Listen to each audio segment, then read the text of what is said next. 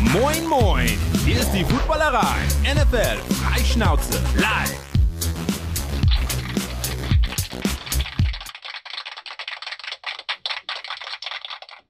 Einen wunderschönen Montagabend, einen wunderschönen guten Montagabend. 19 Uhr, eine Minute nach sieben. Hier ist die Footballerei live aus Hamburg, auch wenn wieder alle etwas verteilt sind. Hallo, ich bin Patrick, sitze dieses Mal und diese Woche wieder in Hamburg. Schön, dass ihr mit am Start seid. Alle Leute, die uns jetzt sehen auf YouTube und auf Twitch und natürlich alle, die uns hinterher in äh, dem Podcast-Dealer ihres Vertrauens wieder zu Gemüte führen und uns ein bisschen lauschen bei dem, was wir heute kundzutun haben. Mit mir dabei auch in Hamburg sitzend Sebastian. Grüß dich. Moin, moin. Und jetzt wird es das erste Mal direkt eckig. Schuhan, ich habe mir natürlich nicht gemerkt, als wir schon mal zusammen in der Sendung waren, wo du zu Hause bist. Aber du bist auf jeden Fall auch zu Hause. Schön, dass du da bist.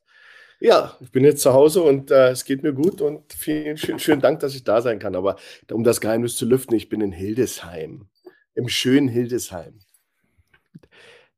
Und ich, ich lüfte noch ein anderes Geheimnis. Gerade als wir hier die ganze Nummer gestartet haben, hat weder in Hamburg noch in Hildesheim eine Glocke ge gebimmelt um 19 Uhr. Das war nur in München der Fall und das ist heute nicht Remo, sondern Alina. Einen wunderschönen guten Abend. Hi, schön, dass du da bist.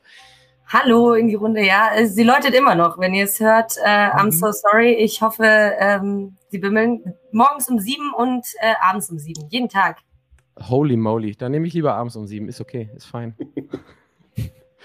Flo ist auch mit dabei. Ich äh, weiß gar nicht, ob der jetzt auch zu Hause sitzt oder ob der als einziger im Studio ist, weil wir sonst alle Im remote Studio. unterwegs sind. Im Studio. Ein wunderschön, ja, ja. wunderschönen guten Abend. Ja, vielleicht hören wir ihn ja gleich auch nochmal. Flo sagt ja zwischendurch auch gerne mal die eine oder andere Sache.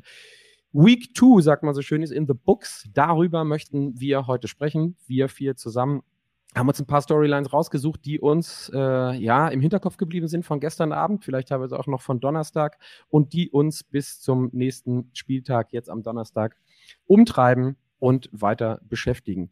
Bevor ich damit anfange, noch ein, zwei kleine Announcements. Äh, zum einen, der liebe Flo, heute Morgen wieder ganz, ganz pflichtbewusst, bewusst schon vor 7 Uhr, also unabhängig etwaiger Glocken, die irgendwo geläutet haben, ist mit dem Frühstücksei zurück. Ich hatte das Vergnügen, nach Montagnacht, da sah die Jetswelt noch ein bisschen anders aus, zu Gast zu sein. Äh, dieses Mal war Lenny mit dabei und ich weiß nicht, wer sonst noch mit dabei war heute Günther Morgen. Zapf. Günther Zapf, danke. Sebastian ist, also die Vorbereitung jetzt schon 1 plus, besser als ich.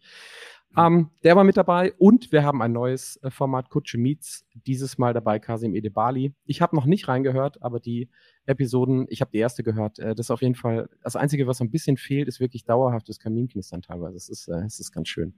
Das ist äh, eines der neuen Formate. Und wo wir ihn gerade hier haben, Schuhan, ich habe es natürlich auch mit Wohlwollen zur Kenntnis genommen, dass ihr ein Jets-Segment drin hattet.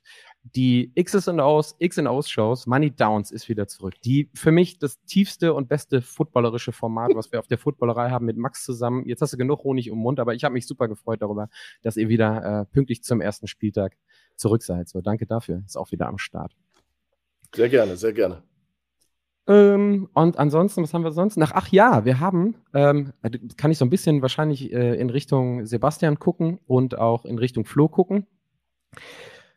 Remo hat uns gesagt, dass er heute nicht kann, weil er sich auf eine gewisse Wiese, vor, auf einer gewissen Wiese vorbereiten muss für unter Umständen ein äh, footballerisches äh, Spektakel, was steigt in Duisburg nächste Woche zusammen mit Viva Con Aqua. Wir haben mittlerweile über seine zahlreichen Social-Kanäle vernommen, dass er auf einer Wiese unterwegs ist und nicht auf der Wiese, um sich für das Charity-Spiel fit zu machen. Äh, wer, das gerne, wer das gerne verfolgen möchte, kann das sehen. Aber nächste Woche Samstag steigt das Spiel. Ähm, ist es richtig, wenn ich sage ELF All-Stars gegen Viva Con Aqua? Ja, ne? So zwei, ich glaube, das kommt hin, ja, ja. Ja, zwei Truppen, die zusammengetrommelt wurden. Keine Ahnung, ob es äh, Remo bis dahin von der Wiesen an, auf diese äh, explizite Wiese schafft. Keine Ahnung, ist er da. Der verletzt sich vorher doch wieder. So wie beim Fußball habe ich mir sagen lassen. Bei so einem Dazone-Turnier, da kann Alina vielleicht was zu sagen. Also oder bei so einer Dazone-Mannschaft irgendwie in der Richtung. Da vielleicht fällt, ihm auch, vielleicht fällt ihm auch einfach ein leerer Maßkrug auf die Hand und äh, dann, keine Ahnung, was er da machen kann. Er nicht mehr blocken oder nicht mehr carryen oder äh, was auch immer. Aber das steigt auf jeden Fall. Beides hat auf jeden Fall Gefahrenpotenzial, würde ich sagen. Hm. Weil ich glaube, aus so einem Fußballturnier bei der Zone ist noch nie, sind noch nie alle äh, alle Männer wieder, wieder rausgekommen, wie auch immer sie das schaffen. Und ähm, ja gut, die Wiesen ist ähm, immer eine Überraschung für sich. Dementsprechend kommt drauf an, was er da so vorhat. Ich glaube, er hat auch ein bisschen selber in der Hand. Ja, ich glaube, er macht den Three-Peat, ne? Also er war Samstag da, war gestern da und ich meine, er ist auch heute dort unterwegs. Also Das sind äh, die zugezogenen Münchner. Ich die sind dann so sagen. heiß drauf. Also ich habe ich hab mir sagen lassen, dass das alles wichtige geschäftliche Termine sind, wie bei jedem, der auf die Wiesen muss. Will ja keiner hin, es müssen ja alle. Es müssen ja mhm. alle. So. Genau. Da werden auch die besten Gespräche geführt. Aber super, super Segway, ähm, Alina, von wegen äh, Sport machen und einfach nur, wie ich beispielsweise, nur drüber reden. Das ist die sicherste Variante habe ich mir, äh, auch dann kann was passieren, aber äh, die Wahrscheinlichkeit ist deutlich geringer. Von daher bin ich da, bin ich da ziemlich fein. Ähm, was haben wir heute mitgebracht? Wie gesagt, Woche zwei. Es war auf jeden Fall genügend Interessantes los. Wir steigen auf jeden Fall ein und, weil ich es jetzt gerade noch nicht auf habe, äh, ich mache es mal eben nebenher.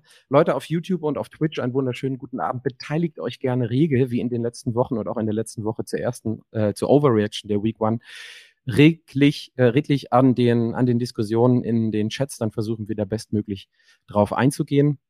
Und ihr mögt es vielleicht schon gesehen haben, wenn ihr das Thumbnail oder die Ankündigung über Social Media gesehen habt. Die erste Sache, die ich mitnehme, weil ich ziemlich oder mitbringe, weil ich ziemlich beeindruckt davon war, nachdem ich mir es äh, angeguckt habe gestern, ist es in der Tat so, dass nach zwei Wochen, ja, nach zwei Wochen, es so sein kann, dass ein gewisser Mike McDaniel, dem ich auch so ein bisschen nicht den Benefit of the Doubt gegeben habe, einen gewissen Quarterback namens Tua Tagovailoa dieses Jahr wirklich zum MVP machen kann. Das sah gestern wieder so unfassbar rund aus. Und zwar nicht mit über 400 Air Yards von Tua, sondern mit allem, was sonst noch so dabei beteiligt ist, beispielsweise einem ausnehmend guten Running Game. Und dann dachte ich mir, okay, ja, wahrscheinlich hätten sie es auch wieder genauso geschafft mit über 400 Yards wie in der ersten Woche, aber Playbook, Playbook Diversity, ich gucke mal so in Richtung äh, Schuan, auch wenn er Defensive Coach ist, aber ähm, wie sieht's da aus? Wie hat dir das gefallen, Schuan? Also zur ersten Woche, ja, ein bisschen komplementär, nicht unbedingt gegensätzlich, aber trotzdem ziemlich überzeugend, oder?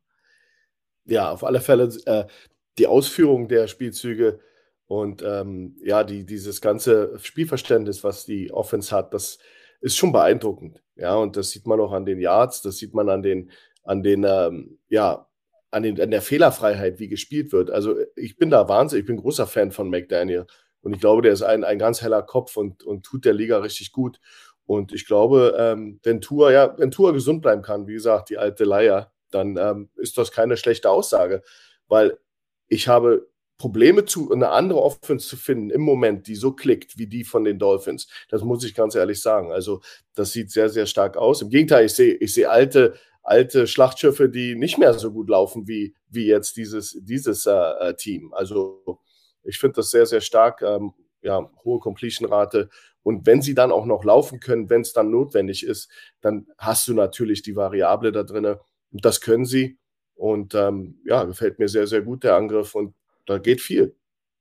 Alina, ich schieb dir die total dankbare Frage rüber und sag, wie sieht's aus mit Tour on Health? Also das sind ja, ist immer ein, ist immer ein Faktor. Ich sage immer, Durability ist a Skill. Sebastian kann es mittlerweile nicht mehr hören. Gehört für mich aber dazu. Und ähm, also es sieht sehr gut aus und ähm, also diese paar Kilo Mus reine Muskelmasse natürlich nur, die er draufgepackt hat und äh, das Abrollen, was er alles gelernt hat. Meinst du, es hält ein bisschen länger als fünf, sieben, neun Spieltage? Es wäre zu wünschen und äh, auch ich finde, er sieht wirklich sehr gut aus. Wobei ich auch sagen muss, ich finde, er hat auch eine dankbare Offense um sich rum. Er hat sehr, sehr, sehr geile Receiver, auf die er sich krass verlassen kann und dann nicht nur den Ein-Star-Receiver, den er halt immer anhauen kann, sondern da ist halt der Floor da und er kann sich drauf verlassen. Er steht halt nicht in Woche zwei da wie so ein Patrick Mahomes, wo wir, glaube ich, keine von uns drüber diskutiert, ob das ein sehr, sehr, sehr geiler Quarterback ist. Aber wir sehen es, ja, wenn deine Receiver nicht verlässlich sind, wenn sie die Pässe nicht fangen, angeschlagen sind, dann sieht halt auch einmal Holmes nicht so sonderlich dolle aus. Und ähm, jetzt bin ich natürlich von deiner Frage schön ausgewichen und, und weggegangen. Mai, Gesundheit, ja, wir haben gesehen in Woche eins, wie schnell es gehen kann. Ja? Und dann ist halt dein, dein Franchise QB mal kurz raus vor the season und dann sieht auch das anders aus. Ich finde aber, er wirkt kompakter, er wirkt entschlossener ähm, und er macht nicht so viele so ein bisschen so un, unkoordinierte Plays, wo es halt dann auch äh, wahrscheinlicher ist, dass sich da ein QB bei verletzt. Sebastian, neun ja. Receiver, sechs Ball-Carrier, das ist schon echt eine Variabilität in der Offense. Auch gestern Abend, selbst wenn es, ich glaube, für Tour nur knapp, was ist es, unter oder um die 250 Yards waren. 249, spielt, genau. Ja, danke. Ist die, spielt, da, spielt da auch eine Rolle, dass ein Mike McDaniel vielleicht dieses Jahr, ähm, weil er halt auch einfach nochmal, Chuan sagt es gerade, so ein bisschen tiefer in die Trickkiste greift. Ich halte den einfach für einen komplett Mad Genius. Ne? Das ist so ein, also ist ein krasser Typ. Ich weiß nicht, ob ich mit dem gerne ein Bier trinken würde oder irgendwie äh, nachts einen Spaziergang machen würde, weil ich nicht genau weiß, was da am Ende des Tages dabei rauskommt. Also ich finde den total weird. Also äh, Genie und Wahnsinn liegen ja auch irgendwie ein Stück weit nah, sagt man immer zusammen. Ich glaube, bei dem ist es auf jeden Fall so. Aber ähm, also diese Variabilität, die scheint er ja mit reinzubringen. Und meine Eingangsfrage war ja, reicht das für, also ich sag mal, wenn, wenn Tour MVP wird und gesund bleibt, dann ist wahrscheinlich auch Mike McDaniel nicht weit davon weg, irgendwie Coach des Jahres zu werden. Aber so in den ersten beiden Spielen hat man schon gesehen, dass die, die Waffen oder die Instrumente dafür auf jeden Fall da sind. Ne? Ja, auf jeden Fall. Ne, in Woche 1 war es halt Tyreek Hill, der, der unfassbar abgeliefert hat. Äh, jetzt in Woche 2 war es eben Raheem Mostert und den hat man in Woche 1 äh, ja gar nicht gesehen. Ähm, wenn man sich mal die, die Statistiken anschaut, also Tour hat jetzt 715 Passing Yards nach zwei Spielen. Das ist eine Menge, würde ich sagen.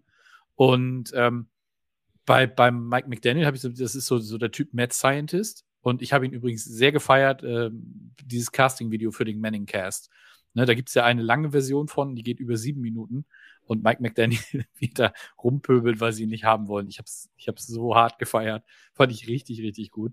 Und auch so sonst sein, sein Auftreten finde ich sehr gut. Aber er hat halt wirklich anscheinend jetzt in seinem, in seinem zweiten Jahr ähm, als Head Coach nochmal, ja, einen Schritt nach vorne gemacht. Er hat sich ein bisschen äh, wahrscheinlich überlegt, okay, was, was hätte ich noch besser machen können?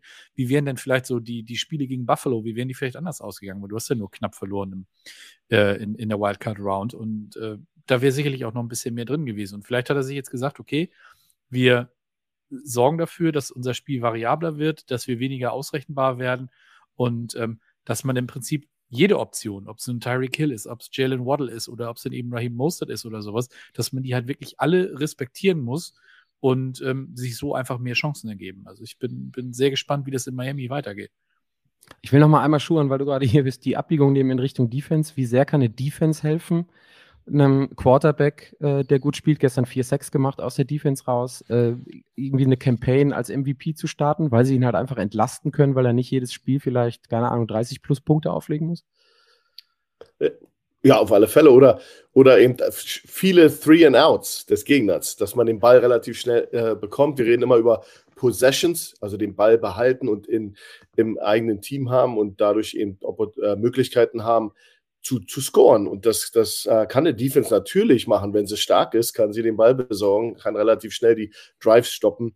Und das machen sie ja auch. Aber ich denke mal, was besonders beeindruckend ist, ist eben dieses, das sehr, sehr äh, spezifisch jetzt, aber dieses RPO-Game, dieses, der, sie werfen den Ball sehr, sehr schnell mit Tour. Der Ball ist relativ schnell weg. Das hat sicherlich auch Methode bei, bei ihnen äh, wegen der Vergangenheit, ähm, dass das auch Laufspiel, was nicht nur einfach so dahingerotzt ist, sondern das sind, das ist durchdacht, das schaut man sich an und dann äh, findet man das gut, wenn man die Schemata versteht.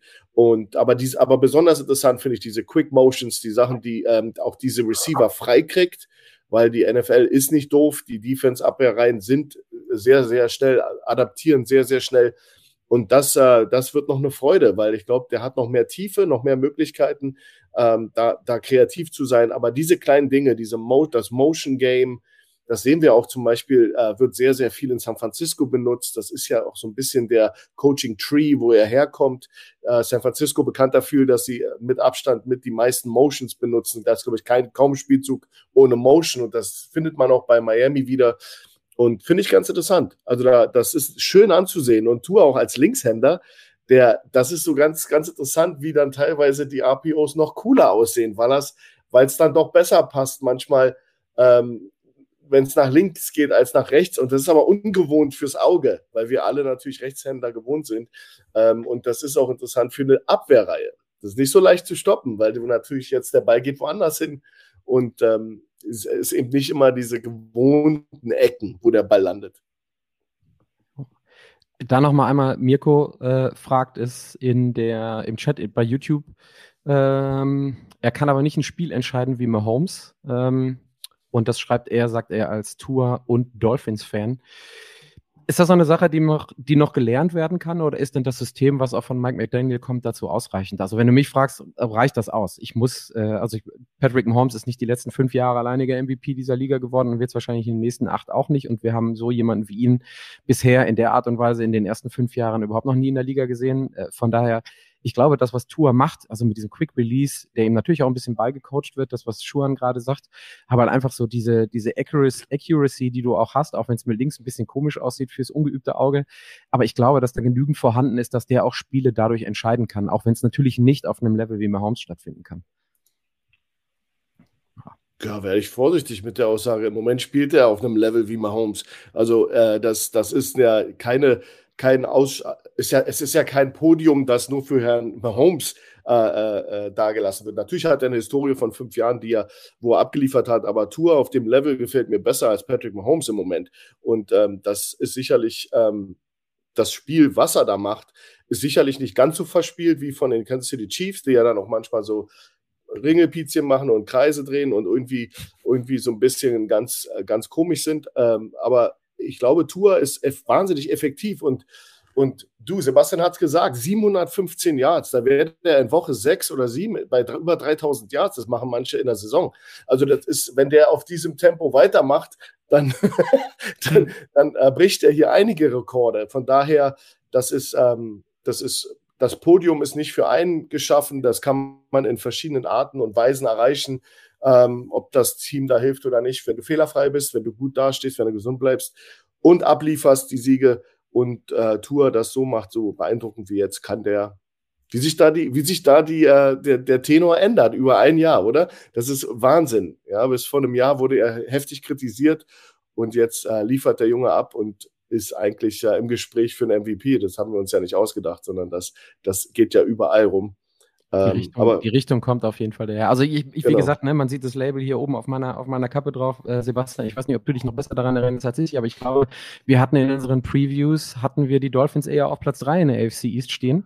Ähm, jetzt sind sie 2 und 0. Die Bills haben unglücklicherweise gegen die Jets verloren. Mit den Jets ist, glaube ich, aber auch unglücklicherweise nicht mehr viel zu rechnen. Dann haben die Dolphins gestern in der Division gegen die Patriots gewonnen. Also die Richtung ist da. Natürlich muss man da so ein Bills-Dolphins-Spiel abwarten, wenn jetzt äh, die, äh, die Bills auch wieder so ein bisschen mehr on track kommen, die nächsten Spieltage mit Josh Allen. Das wird dann wahrscheinlich ein geiles Matchup, also zumindest das erste Spiel.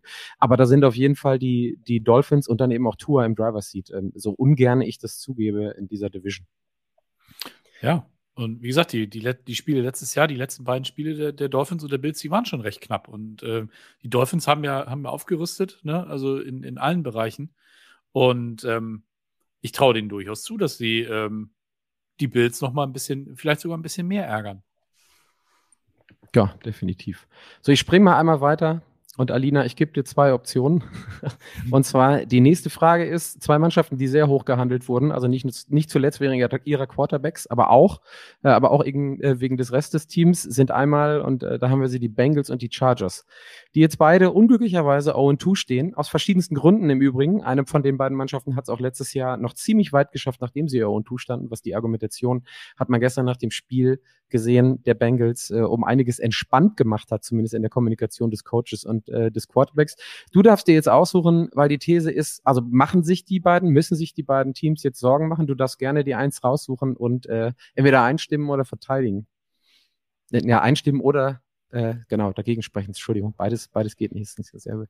Ich, äh, ich weiß, was du meinst. Ich ähm, gehe mit den Chargers und sag, dass die Chargers auch dieses Jahr nicht in die Playoffs kommen werden, weil es ist an sich auch da. Sehr, sehr viel da.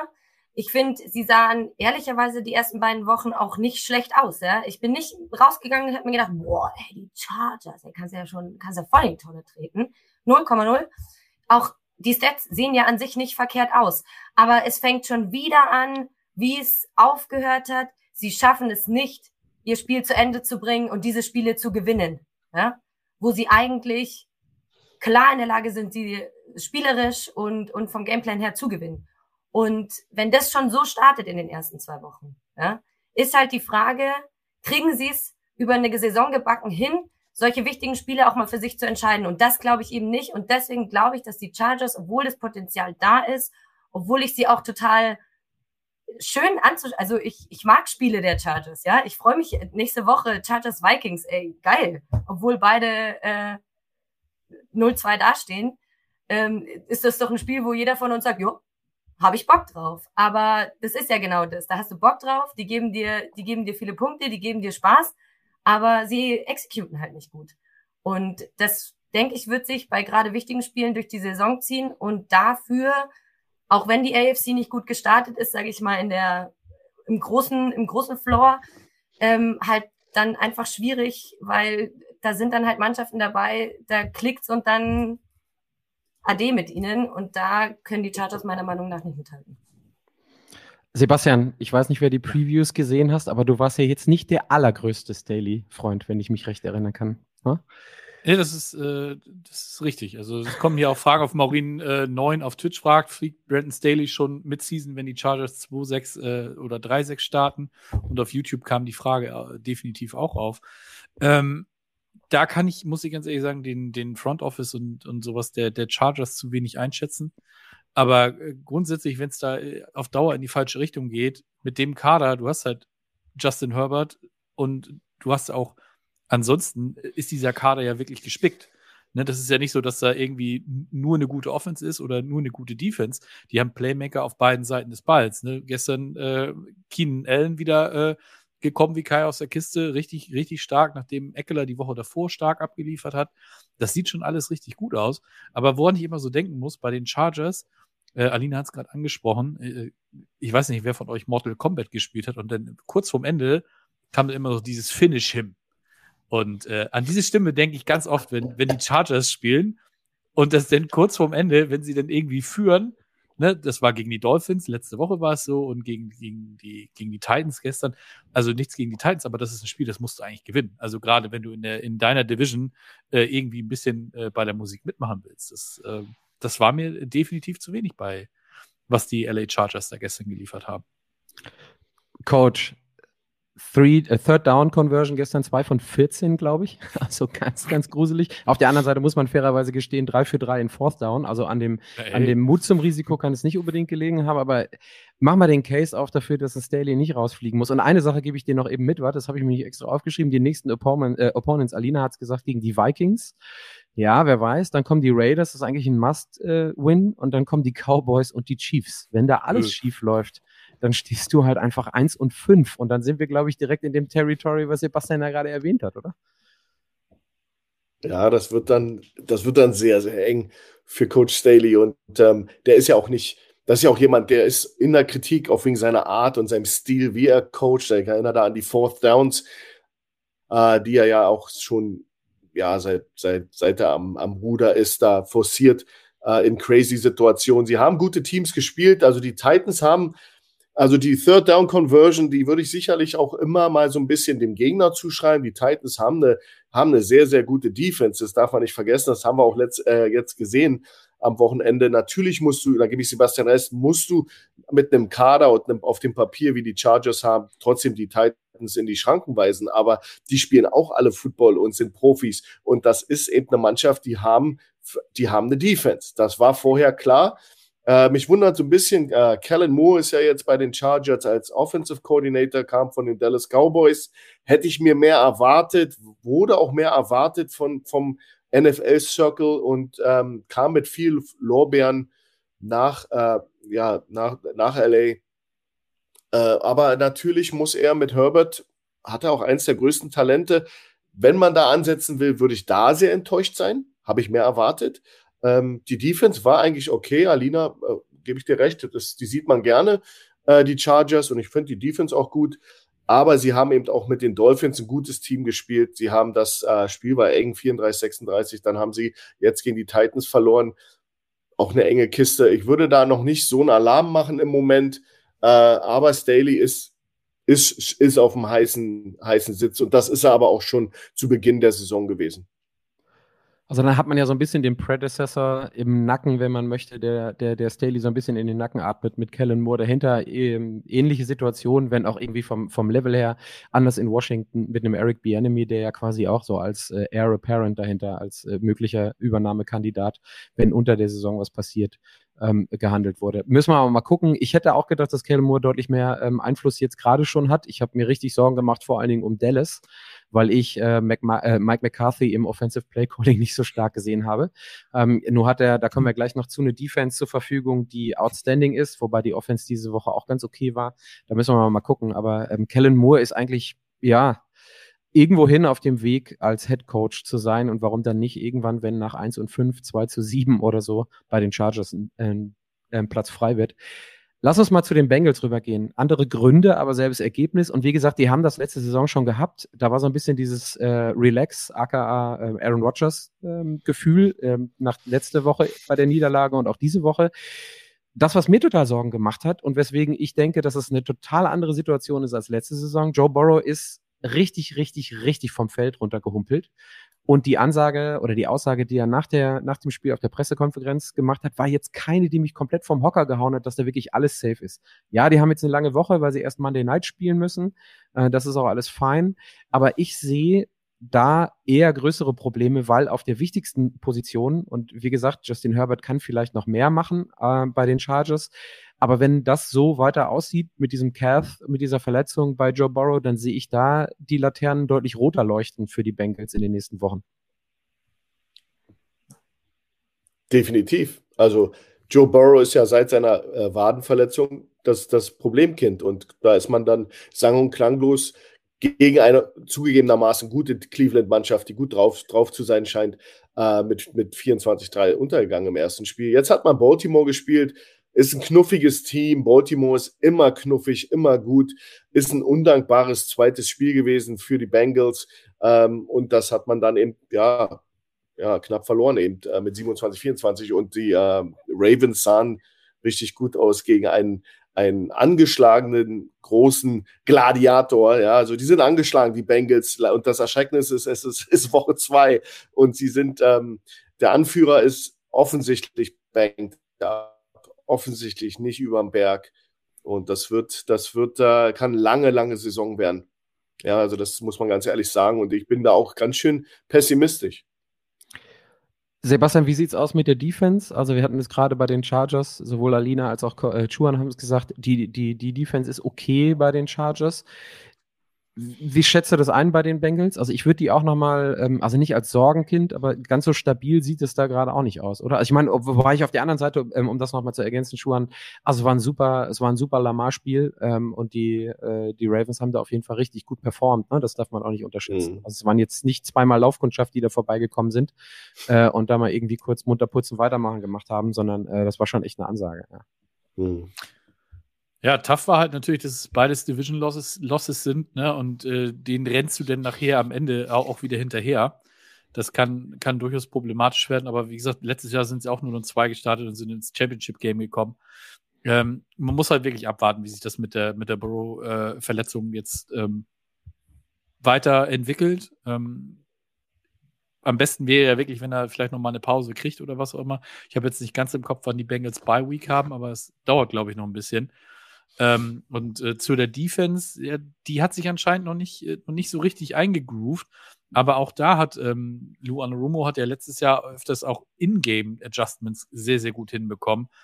Ähm, vielleicht muss er da noch mal ein bisschen tiefer reingehen mit seinen, mit seinen Jungs. Da hat sich ja nun auch einiges verändert in der Secondary vor allen Dingen. Und ähm, ja, das, wie gesagt, gerade in der Division, die, die echt tough ist. Jetzt hängst du bei 0 und 2 die Browns haben heute Abend die Gelegenheit, auch auf 2-0 zu gehen. Und äh, ja, dann musst du eben sehen, dass du da irgendwie dann noch wieder den Anschluss findest, ähm, weil äh, der Anspruch, den die, den, den die Bengals haben, ist äh, spätestens jetzt durch den neuen Deal von, von Joe Burrow eigentlich vollkommen klar. Und äh, das kann eigentlich nur heißen, dass du mindestens wieder ins Championship-Game kommst. Aber wenn das so aussieht wie im Moment, äh, sehe ich sie da dieses Jahr, glaube ich, nicht so richtig. Alina, für dich nochmal, ich habe mal kurz das Schedule aufgemacht, hatte ich vorher auch nicht geguckt. Äh, jetzt gegen die Rams, dann gegen die Titans, gegen die Cardinals und gegen die Seahawks. Siehst du da die Chance, dass man einfach Burrow, vielleicht hätte man es jetzt am Anfang machen sollen, einfach nochmal zwei Spiele rausnimmt und sagt, okay, gut, äh, dann sind wir eins und drei. Vielleicht sind wir, wenn wir Glück haben, zwei und zwei mit irgendwem, der uns über Wasser halten kann und dann geben wir richtig Gas, weil es ein bisschen ernster ist als letztes Jahr? Kommt für mich auf den Grad der Verletzung an. Ich sag meine, meine Perspektive wäre nein. Ich, wenn er spielen kann und wenn es nicht so ist, dass man sagt, man riskiert die ganze Saison mit ihm, dann lasse ich meinen Franchise Quarterback drin. Weil ich stehe schon 0 und 2. Ja, es ist ja nicht, dass wir sagen, okay, Woche eins und die zwickt noch bisschen die Wade. Hm, so, klar, gegen die Ravens lässt du ihn eh nicht draußen. Aber äh, meiner Meinung nach nein, weil du musst jetzt gewinnen. Und was mir halt so fehlt, ich finde, ich habe vorhin bei den Chargers schon drüber geredet, ein Team, wo ich gerne zuschaue, die mir Spaß machen, so. Ich finde, Cincinnati ist da auch ein Team. Ja, die machen Spaß, die, die sind gut drauf, die haben Big Plays mit dabei. Ja, da ist so dieses, eben dieses Spark-Gefühl.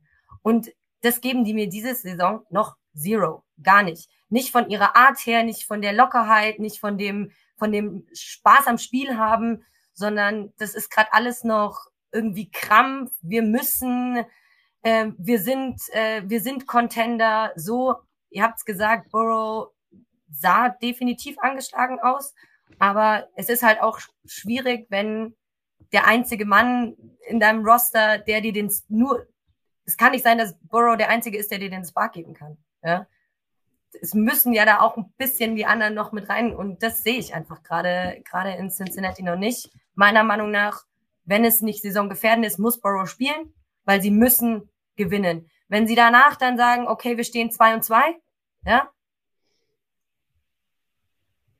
und ich lasse bei den Cardinals irgendwie aus, so, aber jo, also ich weiß auch nicht, ob das jetzt so eine safe Nummer ist, äh, einfach zu sagen, ich lasse bei den Cardinals aus, ja. Wo ist es, mit 2 und 2 Grad dazustehen und sagen, eine safe Nummer, ich nehme mein Franchise QB raus. Ja. Nur um zu schonen, ja. Ich, ich klar. Ja, auf der anderen, auf der anderen Seite, Jonathan, Jonathan Horst hat das mehr oder weniger so ein bisschen indirekt. Ne? Das kann nicht jedes Jahr laufen wie geschmiert. Das merken ein Stück weit auch KC dieses Jahr äh, und natürlich auch die Bengals. Und er sagt, das wäre auch ohne Gesundheitsprobleme passiert, muss aber für die nächsten Jahre nichts heißen. Und ich glaube, da sind wir uns alle einig. Wenn er denn gesund bleibt, sind die Bengals in den nächsten Jahren definitiv immer Contender, weil sie halt eben auch wenn du jetzt gerade sagst, Alina, es kann nicht nur einer sein, der dir den kompletten Spark gibt, mit so einem QB, der irgendwie gefühlt immer Top 3 oder mindestens Top 5 jedes Jahr ist mit den entsprechenden, mit dem entsprechenden Ensemble drumherum, du immer einen Shot äh, an dem Super Bowl hast. Was ich mir übrigens ganz witzig finde, ist, wenn wir jetzt davon reden, Alina, du sagtest das gerade, dass die Bengals Bock machen, dass wir Lust haben auf die Bengals und auf Cincinnati. Also wenn ich jetzt mal sechs Jahre zurückdenke, dann gab es mit keins der dunkleren und nicht hübsch anzusehenden spielenden Teams wie die Bengals. Also es hat sich glücklicherweise trotz der etwas konservativen Ownerschaft da durch einen alleine Joe Burrow und den Draft äh, komplett geändert, weil vor fünf, sechs Jahren war das einfach tiefstes, tiefstes, nee, muss ich nicht sehen, weder in der Red Zone im Einzelspiel äh, schon mal gar nicht Territory. Also das ist, das hat sich dann doch ein bisschen gedreht und äh, dafür ist dann derjenige, der dann so ein bisschen durch die Gegend humpelt, jetzt gerade verantwortlich. Bontes Perfect war immer eine, war immer ein, ein Angucken wert, würde ich sagen. Und da ist er, der Flo. Sagen, Duell wurde ab und an, das war schon lustig. Alles, alles fein. Ja, sie galten, sie galten aber jahrelang auch als die Schotten der Liga. Sie haben ja kein Geld in die Hand genommen. Das, das, hat sich dann geändert. Das hat sich dann geändert. Der Herr, wie immer der heißt, der Besitzer, der hat ja dann da ähm, ja mal seine, seine Urlaube ein bisschen gekürzt und angefangen, Geld in die Hand zu nehmen. Ja, weiß nicht, wie der heißt. Ähm, ich meine Brown. Aber auf jeden Fall ähm, ist das, ist das, äh, ist das, ist das ein Faktor. Aber wenn wir mal schauen, äh, wer ist denn, wer, was ist denn die Alternative für die, äh, wer ist denn der Backup Quarterback? Ist es äh, noch immer Browning, Jake Brown? Ich weiß gar nicht, wer da der Backup Quarterback bei Cincinnati ist. Red mal ähm, weiter, ich recherchiere. Wer Job bei mir habe ich nicht vorbereitet. Ja. Mike Brown ist übrigens der Owner der, der Bengals. Mike Brown, ja. Mhm. ja. Und man muss dann eben doch bedenken, kann dieser junge Backup ähm, ja, kann der Impulse setzen. Ich glaube, der braucht eine, braucht eine Pause und am Ende des Tages werden sie eben erstmal in den sauren Apfel beißen müssen. Aber ja, Jake Browning, du hast recht, das ist ja. ja ist Jake Browning, der ist, äh, ich glaube, University of Washington, erste Jahr, zweite Jahr, was auch immer er ist. Tough, tough. Ja, muss man sehen, wie sich das äh, äh ergibt. Aber ich habe das Gefühl, dass äh, Joe Burrow sieht, sieht so ein bisschen schon aus wie in Woche 8 oder 9 und wir sind in Woche 2. Ja gut, immerhin hat er zwei Beine, auf denen er rumlaufen kann, kann nicht jede Franchise von ihrem Franchise Quarterback behaupten gerade. So, damit mache ich da mal kurz einen Haken hinter. Äh, wir bleiben bei dir, Schuhan, ähm, kommen zu einem angenehmeren Thema. Einer hat in den ersten zwei Wochen so richtig, richtig, richtig Gas gegeben und feiert ein bisschen Party. Micah Parsons bei Dallas. Äh, ich habe mir dann nochmal einmal die Stats angeguckt gestern. Äh, zwei Sacks, drei Tackles for Loss, ein Forced Fumble und äh, ein Deflected Pass. Das sind Stats die verteilen andere Defensive Player mit bestem Gewissen über fünf, sechs oder sieben Wochen und sprechen davon, dass sie eine richtig gute Saison haben. Der Junge äh, macht das einfach mal so zack in einem Spiel. Absolut traumhaft. Äh, beste Szene gestern, als er irgendwie einfach den Quarterback überrennt. Ich glaube, Zach Wilson ist es, oder es ist der Running Back im Backfield, ich weiß es nicht mehr genau, und einfach gefühlte zehn Meter weiter krabbelt und aussieht wie so ein kleines Baby auf Speed äh, nicht wie jemand, der irgendwie 100 plus Kilo wiegt und diesen ganzen Körper durch die Gegend schieben muss. Also es ist absolut, es ist absolut beeindruckend. Äh, ich habe mal nachgeguckt, es gab nur zwei Defensive-Spieler in der äh, gesamten NFL-Zeit, die die Honors auf äh, MVP verdient haben, einmal in den 70ern und einmal in den 80er Jahren. Ich glaube, davon sind wir weit entfernt. Aber Schuhan als dich, an dich, dir, dir muss ja noch mehr das Herz aufgehen äh, als mir gerade. Und was macht diesen Jungen gerade, der quasi überall durchfliegt in den ersten beiden Spielen, so, so fucking special, um es einfach mal so zu sagen? Der, er ist ein Elite-Athlet erst einmal. Also das ist jemand, der ist ähm, äh, sehr, sehr powerful, wie man sagt. Der ist sehr, sehr explosiv in seinen Dingen. Der ist also an sich schon ein sehr spezieller Athlet. Also der könnte sicherlich auch in der Offense jede Position spielen. Der ist einfach ein, ein overall toller Athlet, Elite-Athlet. Die Cowboys sind aber auch schlau. Die, die, die schicken ihn ja nicht immer von derselben Seite. Die die sind ja auch, die kreieren ja auch bestimmte äh, äh, äh ja, Matchups, die du siehst ihn zum Beispiel sehr, sehr oft gegen Running Backs. Das ist ein Ding, was der immer gewinnen wird. Deswegen wird, ist der so effektiv. Das ist designt durch den Scheme, was die Defense da als Scheme aufbaut. Äh, die Offense probiert den natürlich immer mit irgendeinem Double Team zu kriegen in ihrer Pass Protection. Ähm, da gibt es Wege, das zu machen. Aber am Ende des Tages ist Dallas immer noch so ein bisschen dabei, sie, die Gegner zu outschemen und diesen Mann freizukriegen. Aber er, er ist natürlich ein, ein wahnsinnig agiler Spieler, ultra quick. Wir, wir nennen das immer ein Fast Twitch. Der hat diesen Fast Twitch. Das ist dieses Explosive auf kürzeste Distanz, tierisch powerful, intelligent, ähm, nimmt gute Winkel. Dass der ein super Bender ist und um die Ecke kommen kann, das wissen wir. Das ist schon ein bisschen freakish bei ihm. Ähm, aber der ist auch nicht crazy groß, das muss man dazu sagen. Also Mika Parsons ist jetzt nicht ein 6'7, 6'6 großer Mann, sondern das ist äh, einfach ein toller Athlet. Trotzdem ist er noch immer größer als ich. aber, aber er ist, aber er ist ein toller, ein toller Athlet, unheimlich, unheimlich quick, schnell, stark für seine Größe, stark genug, um Offensive Linemen zu kontrollieren und zu dominieren. Das musst du erstmal machen, wenn du 30 Kilo weniger wiegst als die uh, Offensive Linemen. Und overall einfach ein geiler Pick gewesen in der Draft. Der, der Typ ist einfach ein, ein Difference Maker und jetzt setzen sie ihn eben auch super ein. Aber nochmal, das ist Scheme, da ist mehr dahinter, als nur den Athleten, Athleten loszulassen, sondern du hast natürlich äh, Schemes und da ist viel Arbeit hinter, den so, so prominent in Szene zu setzen. Und das ist ganz cool zu sehen ab und zu, wenn du dann die Protection siehst von der Offensive Line und du weißt, jetzt kommt Parsons und der Mann, der ihn picken muss, ist der Running Back. Da weißt du, da ist schon mal, ist schon mal Chaos vor, vor, vorgesagt. Ja. Aber toller Spieler. Für mich einer der, der, der, der wenn nicht der beste Defensive-Spieler im Moment. Ähm, aber wir sind in Woche zwei. Ja, und äh, das kann ich dann auch nochmal sagen, hier wieder mit Hinweis auf meine Kappe für alle, die es sehen können. Die O-Line der Jets und das Scheming, der, das defensive Scheming, äh, nee, Quatsch, ja doch die O-Line, das offensive äh, Blocking-Scheming, war jetzt nicht unbedingt darauf ausgelegt, dass man ihn immer zumindest äh, double-teamed hat, also 12 oder 13 Personnel hätte dann durch, durchaus nochmal eine Runde ähm, öfter da sein können bei der O-Line-Stärke, in Anführungsstrichen, die die Jets gestern mitgebracht haben. Das hat sicherlich auch noch ein bisschen geholfen. Aber Sebastian, Defensive Player of the Year, DPOY, ähm, ja, die Richtung ist völlig klar, aber jetzt mal so ganz crazy. In welche Richtung, also geht dann alle drei, so ich bin jetzt gerade Sebastian, aber in welche Richtung muss man denn denken, dass man irgendwann mal darüber nach, also dass man wirklich offen ausspricht, ob ein Defensive Player im Jahr 2023 einen Run auf den MVP der Liga nehmen kann? Ähm, Jonathan Horst hat es auf äh, YouTube geschrieben. Wenn jetzt äh, doch in dieser Saison keine, keine ganz astreine Saison von einem Quarterback und Tour oder Patrick Mahomes sollte es wahrscheinlich sein, rauskommen sollte, dann wäre das Fenster für Parsons zum MVP durchaus zumindest offener als sonst.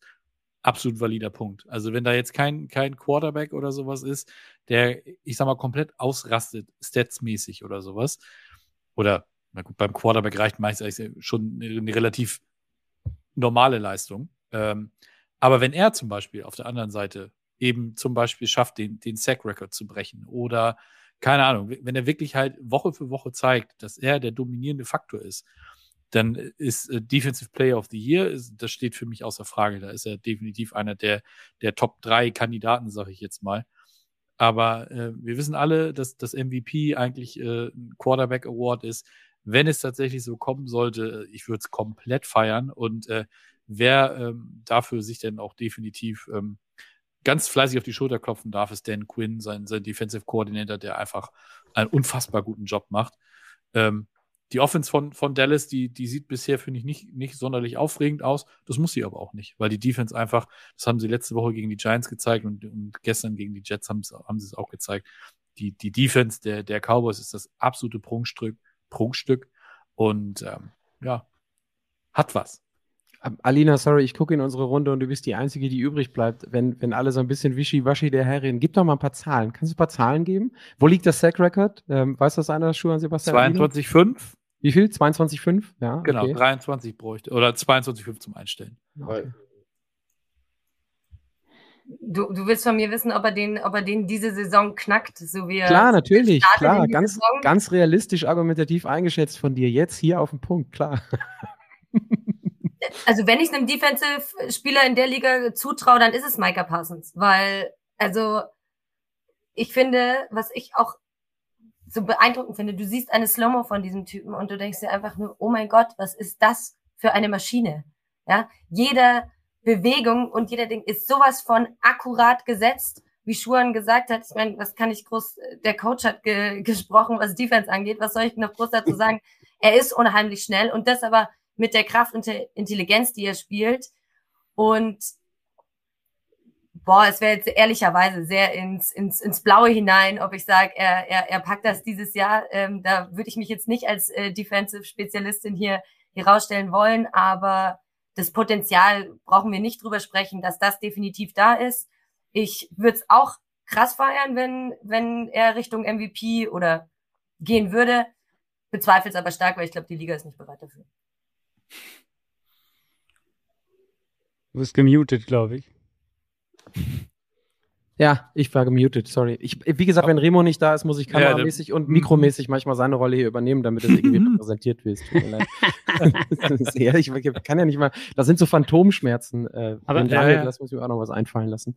Darf ähm, ich eine Frage stellen? Hier aus sehr gerne, natürlich würde ich mich von Schuhen interessieren. Also man sagt ja immer, Offenses funktionieren dann ein paar Wochen und dann stellen sich die Gegner darauf ein oder, oder sehen Sachen, die sich wiederholen und können sich darauf einstellen. Wie, was ist leichter, sich auf eine Defense einzustellen? Also wird man das auch sehen, dass die Cowboys irgendwann nicht mehr so performen, defensemäßig?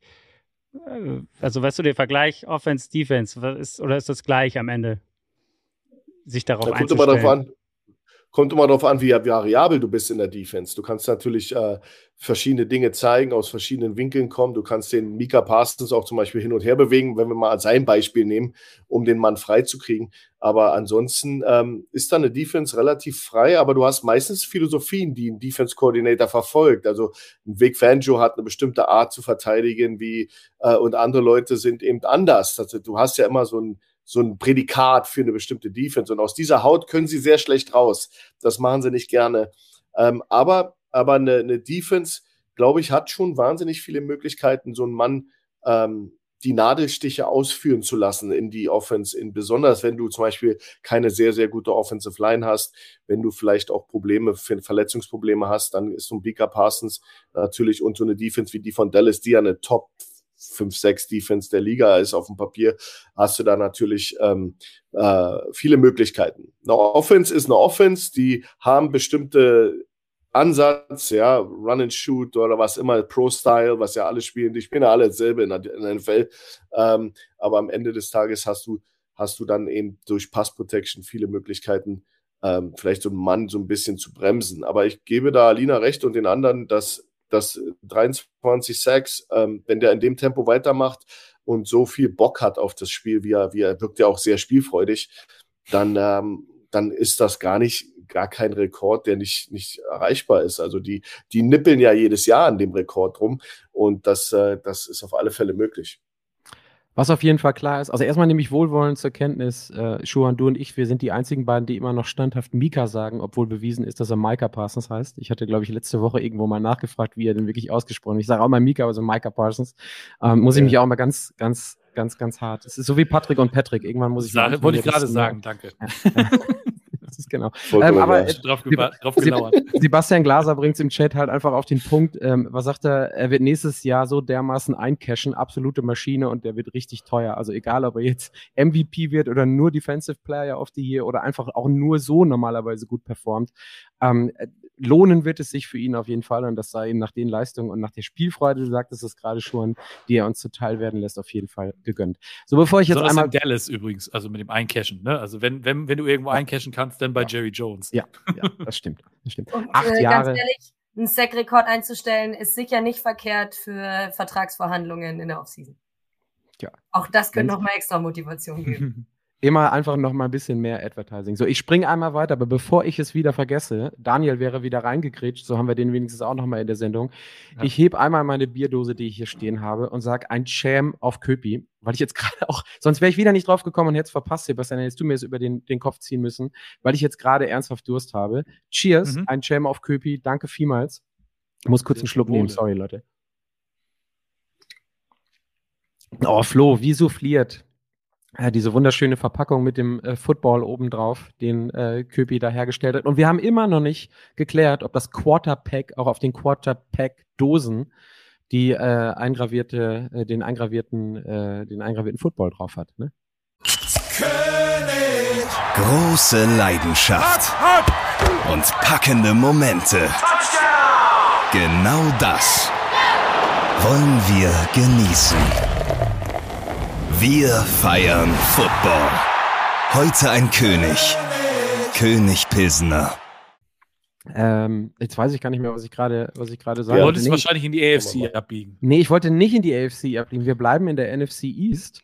Und so. ich wollte eigentlich in Richtung äh, Alina gehen, weil die, die Giants haben es ja dann, ich habe es irgendwo in der Gruppe bei uns in der Town Hall, glaube ich, nochmal gepostet, have you scored yet in the NFL? Und das war ja gestern Abend auch eine lange Zeit nicht so, dass die Giants sich auch auf dieser Seite wiedergefunden haben, so wie alle anderen 31 Teams.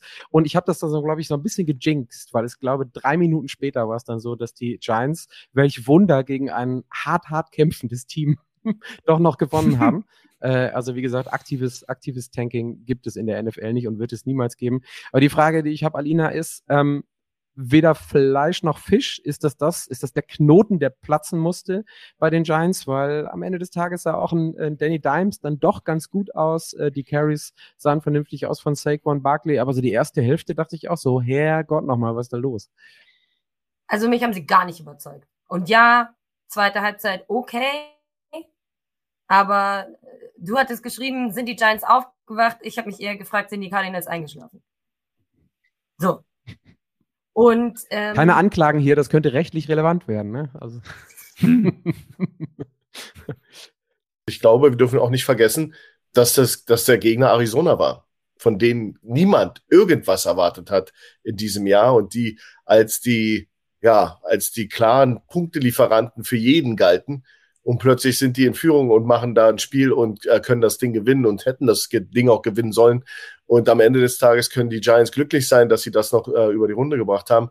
Ich glaube, das ist ein absoluter Warnschuss für alle da in der Organisation. Und das ist, das ist dieser, dieser Coach des Jahres Blues, den man immer hat. Dable, Coach des Jahres und im zweiten Jahr ist dann plötzlich trifft einen da die Realität wie ein Brett vor die, vor, vor den Schädel. Und jetzt muss er sich lang, lang machen. Also das ist, ist jetzt ist Ablieferungszeit und du hast eben auch alle deine Karten auf äh, Danny Dimes gelegt und, äh, und Barclays Verletzung. Da bin ich ganz bei dir, Sebastian. Komplettes Kopfschütteln von meiner Seite. Keine Ahnung, warum man den da noch hat äh, rumrennen lassen und dann äh, diese, dieses Risiko einzugehen. Erstmal vom Investment her äh, als, als, als jemand, der eben auch, äh, glaube franchised wurde. Und dann hast du eben auch diese ganzen ja, diese, diese lange Saison noch vor dir. Come on, man, Dable, das kannst du besser. Und das ist so, so ein bisschen, wo ich glaube, wo die äh, Giants ähm, ganz, ganz viele Probleme haben werden und besonders in Hinsicht, was da jetzt noch kommt am Donnerstag. Das äh, waren die 49ers, Sebastian, hast du gesagt. Autsch.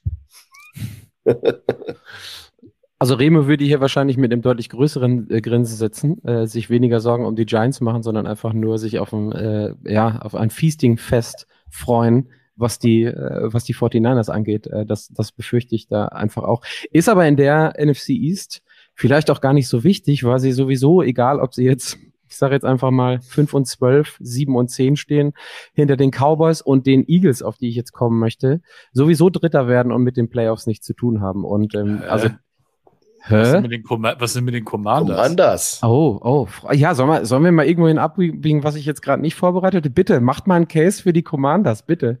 Ich bin, I'm all ears. Haut raus. Also, ich muss ja ganz, also ich, ich möchte eigentlich, eigentlich möchte ich eher einen Case gegen Denver machen. Also, weil. Können wir auch machen. Nimm mal den, nimm mal den gegen Denver. fangen wir, fangen wir damit an. Erstmal ja, gegen, genau. erstmal gegen die Broncos renten.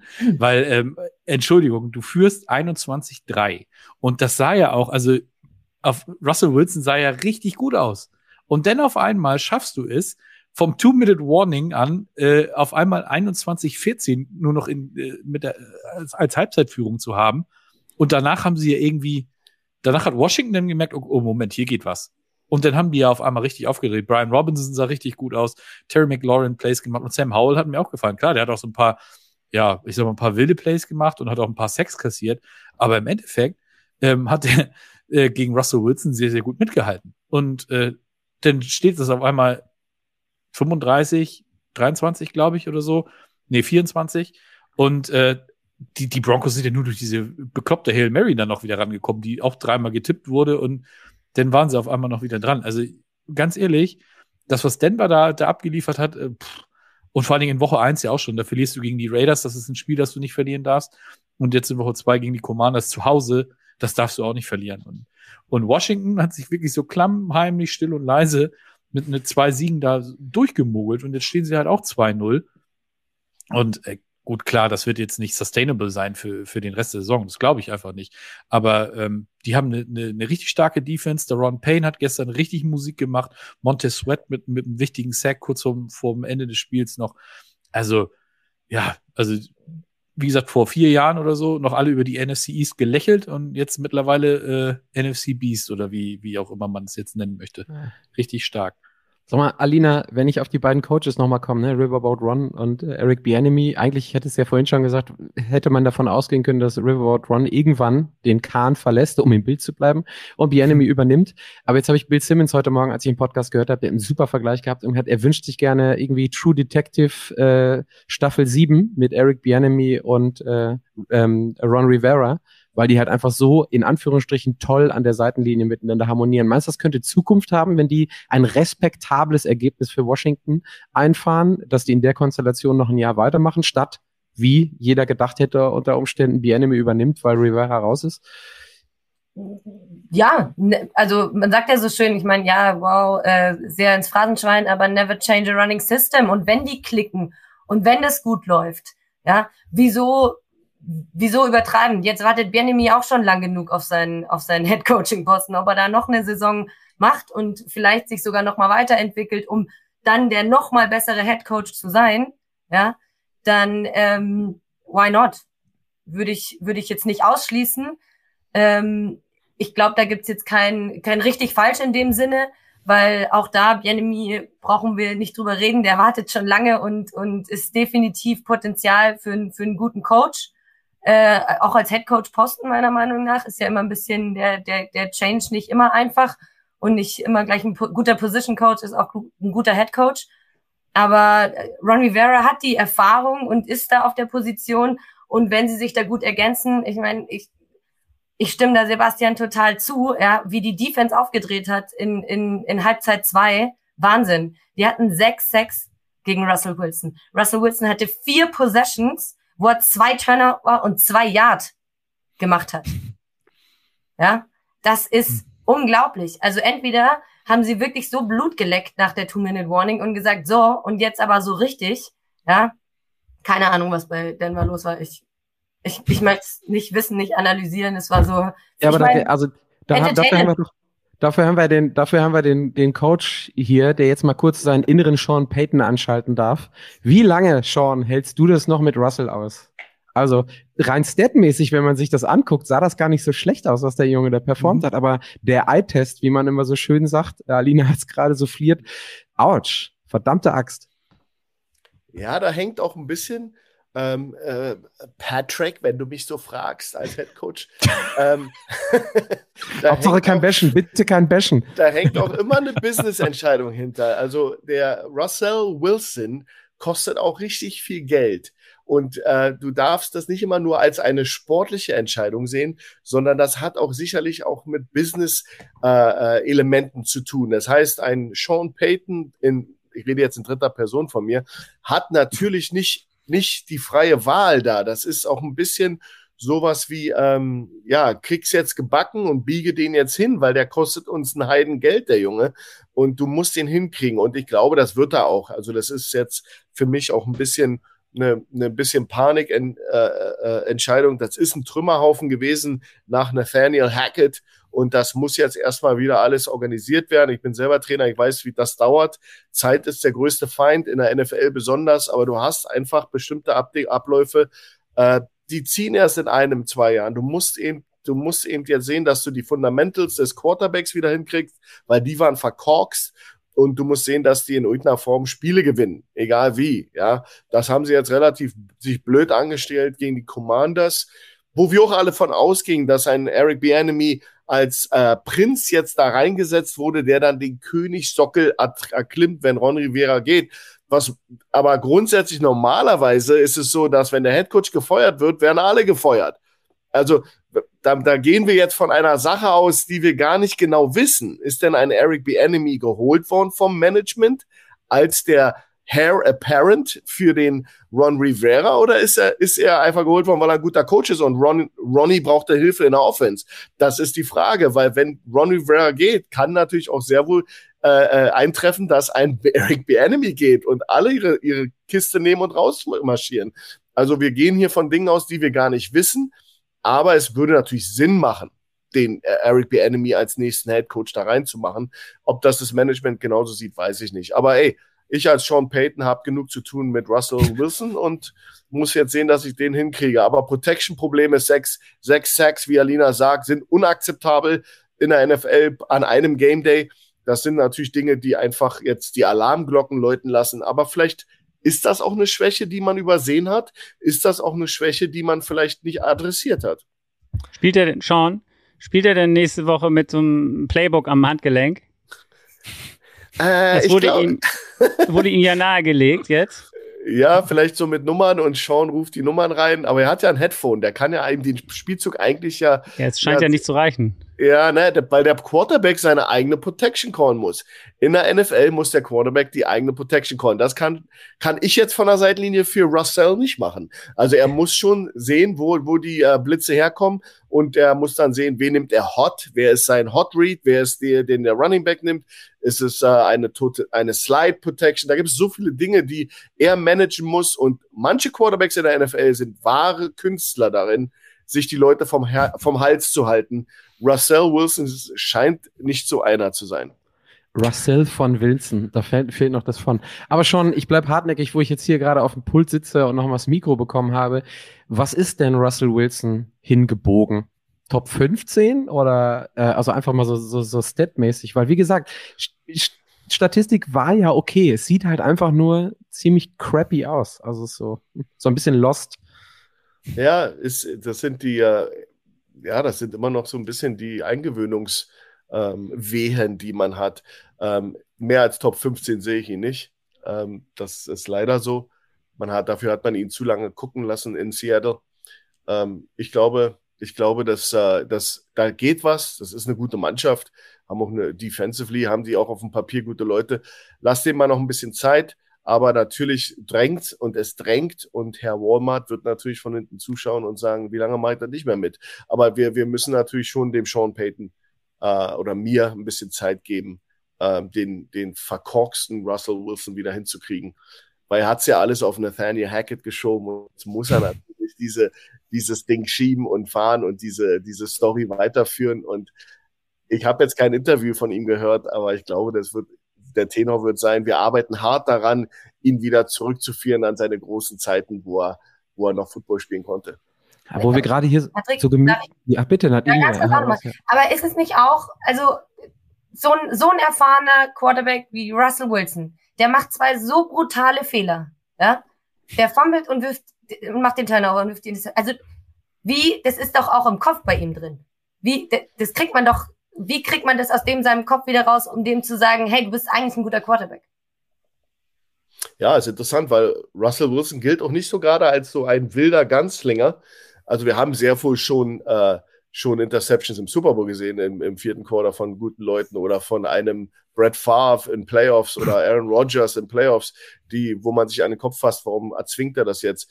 Ähm, das, das sind aber anderer Typ Quarterback. Russell Wilson ist nach meinem Wissensstand eher, eher so jemand, der sehr, sehr bedacht spielt, der die, die, dem man, der sehr beweglich ist, der eigentlich jemand ist, der wenig Fehler macht. Und da gebe ich dir recht. Äh, wie man das rauskriegt, das ist natürlich, ja, das ist natürlich, der muss sich wohlfühlen im Playbook, der muss eben die richtigen Reads machen. Äh, ich weiß nicht, was er da gelesen hat, äh, als er die Interception geworfen hat. Man darf auch nicht vergessen, die Abwehrreihen spielen auch und in dem Fall eben da ähm, äh, spielen die Gegner eben auch einen guten Football. Das darfst du nicht vergessen. Die haben outstanding Players da und die werden auch Russell Wilson gut gescoutet haben. Ähm, bei Sean Payton wird die Tiefen des Playbooks, die ganzen Tiefen seines Playbooks noch nicht erkundet haben mit ihm. Das wird einfach in der Kürze der Zeit nicht funktioniert haben. Ich weiß es nicht. Du musst natürlich dann, du kannst jetzt nicht auf, auf einen toten Gaul rum, rumkloppen. Du musst natürlich jetzt ihn irgendwie den toten Gaul über die Ziellinie ziehen oder was willst ja, du gerade okay. sagen? Ja. ja. genau. Du musst jetzt aber schauen, das dass der, Bild für die Broncos. Dass der, der, also ja. der Gaul, der, der zuckt noch. Von daher will ich nicht sagen, dass er jetzt schon äh, in den über die ewigen Jagdgründe ist, aber äh, Sean Payton muss jetzt ganz vorsichtig den aufpäppeln. Und sonst ist das natürlich auch ein labiles psychologisches Experiment da mit Russell Wilson. Ja bei Wilson ist immer so das, das Problem, du, du hast es angesprochen, er wirft vielleicht nicht so die Interceptions. Bei Wilson sind es die Sacks, die er, die er nimmt. Also die teilweise nicht sein müssen, weil er dann anfängt, irgendwann, ich sag mal, gefühlt so ein bisschen äh, in Panik zu verfallen, dann fängt er an zu scramblen und so weiter und so fort und, und dann merkt er halt, wie, wie der Pressure kommt. Wie gesagt, bei Deron Payne hat man es gestern richtig gut gesehen, der hat ihn einmal ja komplett verhaftet. Und ähm, ja, also wenn sie nächstes Jahr entlassen wollen, Post-June äh, First Designation würde 35 Millionen Dead Cap bedeuten. Ähm, man muss sich dann halt wirklich überlegen, ob das nicht äh, dann vielleicht doch eine Überlegung wert sein sollte. Hm. Danke, Sean, für die Insights. Ich würde ja gerne noch auf deine Vertragslänge und das Salär eingehen, aber das sparen wir uns jetzt aus. Das haben wir, haben wir keine Zeit mehr für. Das müssen wir dann irgendwie, wenn, er, wenn die Sendung durch ist, mal gucken, wie entspannt du wirklich arbeiten kannst die nächsten Jahrzehnte in Denver, egal mit welchem QP. Ach, weißt du, mein, sein Girokonto hätte ich gern. Also das. Na, ich dachte, du sagst jetzt, Entschuldigung, ja, das ist ja genau der richtige Sound, dann geflogen. Nee, ich dachte, du sagst jetzt sowas Tolles wie, ähm, I'm in it for the game. Ich mag einfach das Football-Game. Also ich mag das Spiel gerne und ich coach einfach für mein Leben gerne, dass ich damit I never Geld verdiene. Did it, okay. I never did it for the money. I yeah. never did it. Yeah, right. alles Überzeugungs, alles Überzeugungstäter von A bis Z. So, ich springe aber noch mal zu dem Team, wo ich eigentlich gerade äh, vorhin schon mal so ein bisschen hin wollte in der NFC East und zwar die, ähm, zwar die Eagles. Die haben gewonnen. Ich fand das aber äh, von Donnerstag auf Freitag Nacht alles andere als überzeugend und ich habe so ein bisschen, äh, helft mir auf die Sprünge, weil ich nur Zusammenfassung gesehen habe, ich habe es nicht live gesehen. Ich habe so ein bisschen das Gefühl gehabt, als dann sich mehr aufs reine Laufspiel fokussiert wurde mit einem DeAndre Swift, der wie viel Yards? Ich glaube 180 oder so gelaufen ja, hat. 176, ähm, glaube ich. Genau. Und mhm. da schien das alles ein bisschen glatter zu laufen. Das war für mich aber so ein bisschen das Gefühl so, aha, der Plan A scheint da nach anderthalb Wochen nicht so wirklich zu funktionieren oder nach einer Woche und einem Viertel. Äh, und dann ist es so ein bisschen Ground and Pound, äh, wobei, ja gut, äh, ja, doch, kann man schon so ein bisschen sagen, weil, weil Jalen Hurts auch relativ viel gelaufen ist ähm, zum, zum Ende hin. Aber so ganz überzeugend war das nicht dafür, dass der Praise und das Lob so hoch waren, oder? Vor allen Dingen, wenn die Cowboys jetzt in der, in der Division gerade so viel Gas geben. Gut, Giants und Washington haben wir jetzt gerade auch behandelt. Äh, also der zweite Platz sollte da stand jetzt sicher sein. Aber so ganz überzeugend äh, wirkte das nicht von den Eagles. Jetzt habe ich keine mit, ne, habe ich keinen adressiert, ne? Sebastian, du guckst gerade am schlausten, ja. bitte fang du mal an. Ja, ich habe ich hab gerade äh, offen. Ähm, äh, Brian Johnson ist ja in seinem dritten Jahr jetzt bei den Eagles, erstes Jahr als Offensive Coordinator natürlich. War, glaube ich, vorher Quarterbacks Coach oder sowas in der Richtung. Äh, ja, genau, vorher Quarterbacks Coach. Und ich glaube, das muss sich halt einfach noch finden. Die sind jetzt gerade so ein bisschen in der, in der Experimentierphase. Woche zwei, ähm, da probierst du halt einfach auch noch mal ein bisschen was aus. Also, weil ne, wir wissen alle, September Football ist nicht der, auf den es ankommt, sondern äh, hinten raus äh, werden ja die, wird die Abrechnung gemacht. Und ich glaube ganz einfach, die, die probieren sich eben ein bisschen aus. Diese letzte Woche war, war ähm, die Andre Swift gar kein Faktor. Da lief alles über, über Kenneth Gainwell. Und ähm, da sah Jalen Hurts auch so ein bisschen blasser aus. Und ähm, das habe ich im Fantasy gemerkt. Diese Woche war es dann schon wieder besser. Ähm, und ich glaube, sie, sie schauen jetzt einfach, was für sie denn am besten funktioniert. Also es ist vor, wie gesagt, letztes Jahr waren wir da, glaube ich, auch ein bisschen verwöhnt durch die, die äh, Shane Steichen Offense, die, die halt wirklich rund lief von, von gefühlt von Anfang an. Und ähm, das sind jetzt halt so, ja, wie gesagt, die Early Flaws, die, die musst du aus, äh, ausbügeln und dann mache ich mir bei den Eagles äh, überhaupt keine Sorgen, dass das irgendwie Probleme geben könnte. Ist das richtig, ähm, Alina? Also das, was wir vorhin angesprochen hatten mit der, mit der positiv gesehenen Varianz bei beispielsweise den Dolphins, denn immerhin scheinen die Eagles ja ein Fallback zu haben, wenn Plan A gerade nicht funktioniert und der funktioniert, gegen eigentlich auch keine, keine wirklich schlechte Vikings-Mannschaft, ne? Also Kirk Cousins hat das gemacht, was Kirk Cousins tut, niemanden überzeugen, aber super Stats und ein eigentlich ziemlich gutes Spiel hinlegen. So, das ist so die, ne? das merkt dann ich immer in meinen Fantasy-Ligen, weil ich ja ganz schmerzfrei Matthew Den hatte ich übrigens auch auf der Bank. Ja, auf hab der ich, Bank. Ich, ja, hab ich, ich ja, ich habe den gerade, ich habe den gerade ertradet. Liebe Grüße an Tessa, die wollte unbedingt Aaron Rodgers haben und wir haben den Trade durchgezogen. Ich glaube am Sonntag oder am Montag war das dann mit äh, mit der Verletzung. Ouch. Upsi. Ouch, ich werde schon als ich werde als Autohändler beschimpft. Ich weiß gar nicht warum. Au. äh, ich bin 100% bei Sebastian. Ich finde es schwer solide, was die Eagles bis jetzt gemacht haben. Die haben genau das gemacht, was sie machen sollten. Zweimal gewinnen. Ähm, neue, AJ Brown war noch eigentlich kein Faktor. Ja, das muss man sich auch mal überlegen. Da steckt ja noch unheimlich Potenzial in dieser Offense. Jetzt ist Smith am Wochenende mal kurz explodiert, ja, und Swift, aber ähm, da ist definitiv noch mehr Potenzial drin. Und äh, ich freue mich da ehrlich gesagt schon, schon total drauf, wenn da der, ähm, der so, so, so ganz kleine Knötchen, das vielleicht noch drin ist, wenn das noch aufgeht und das so anfängt, so richtig smooth zu werden, glaube ich, haben wir noch sehr viel Spaß diese Saison mit der Eagles Offense. Und wie du gesagt hast, also ich glaube, die restliche Liga muss einfach Angst haben, weil wenn Kirk Cousins mit der Statline verliert, ja, jo, dann haben andere echte Probleme.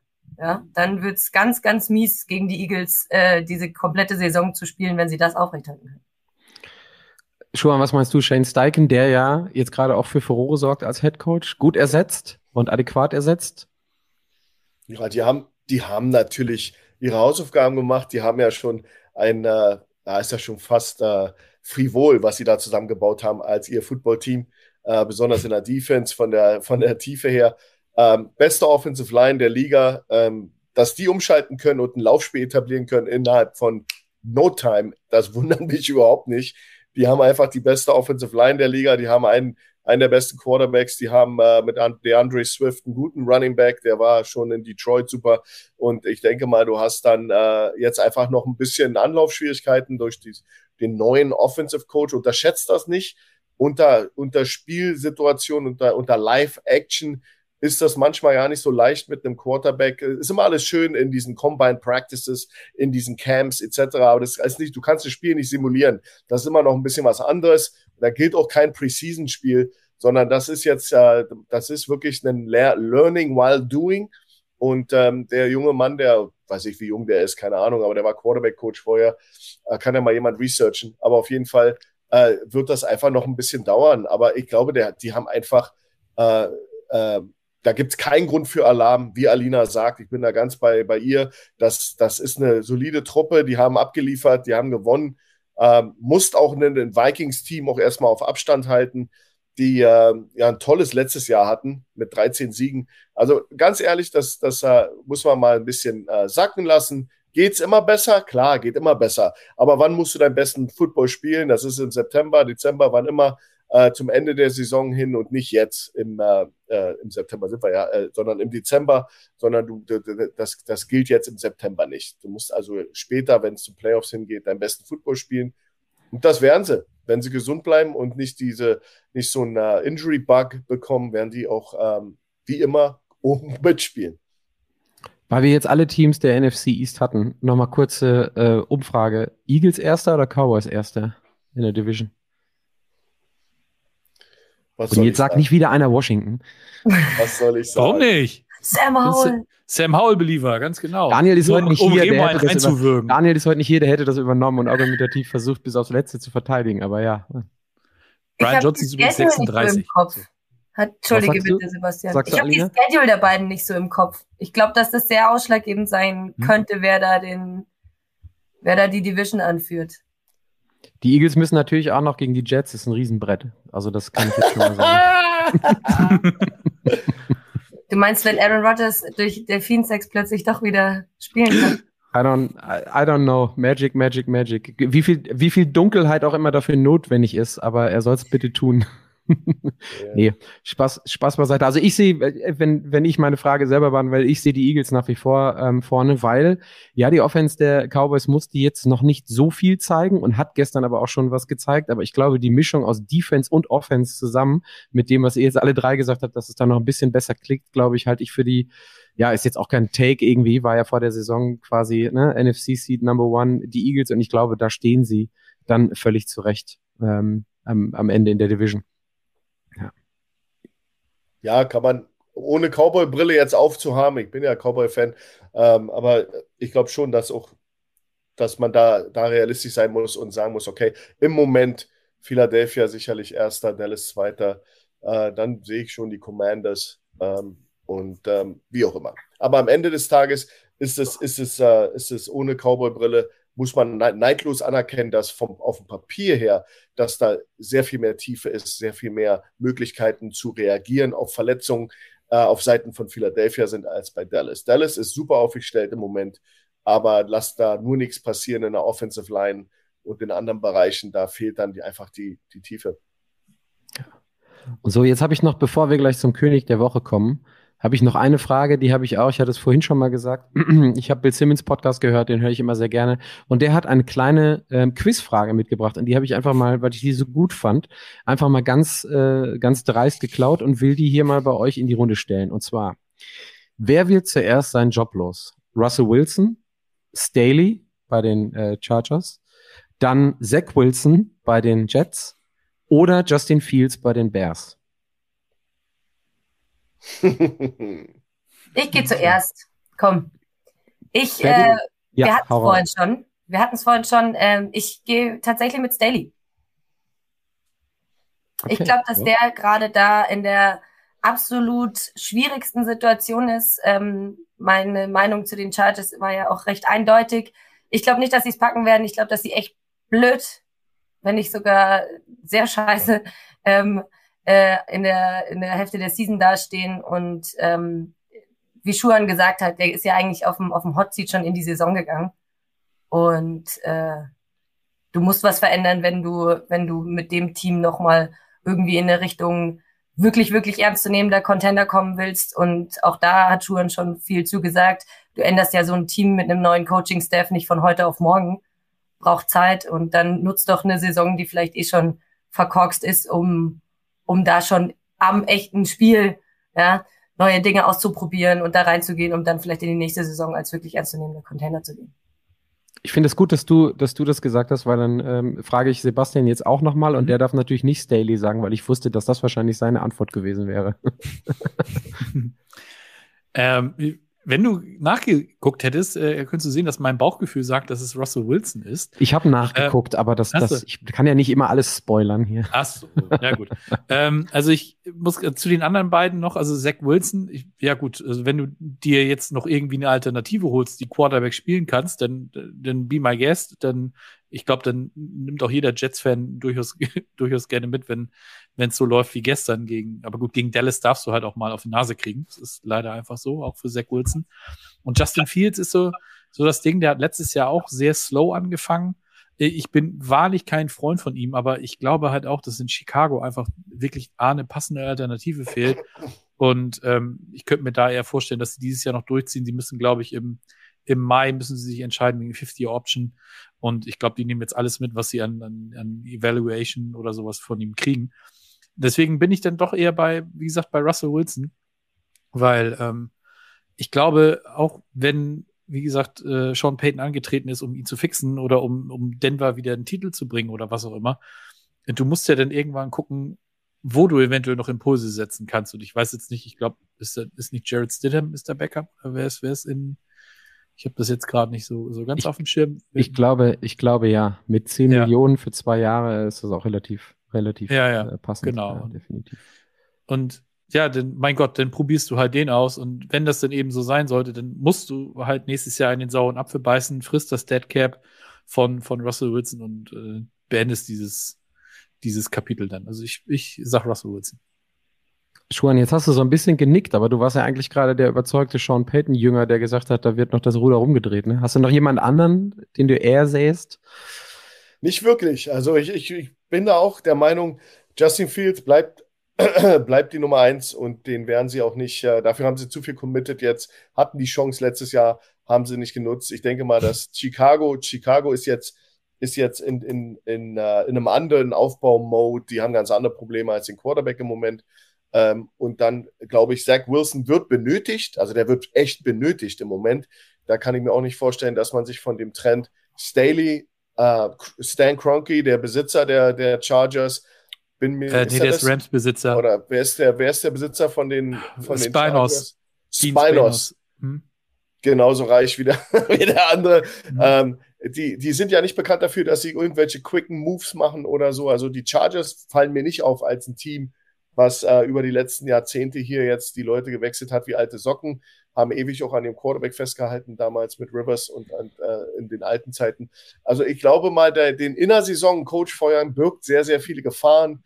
Wer ist der Nächste? Ist da schon jemand, der äh, innerhalb des Teams das übernehmen kann und führen kann? Dafür spielen sie noch nicht schlecht, zu schlecht.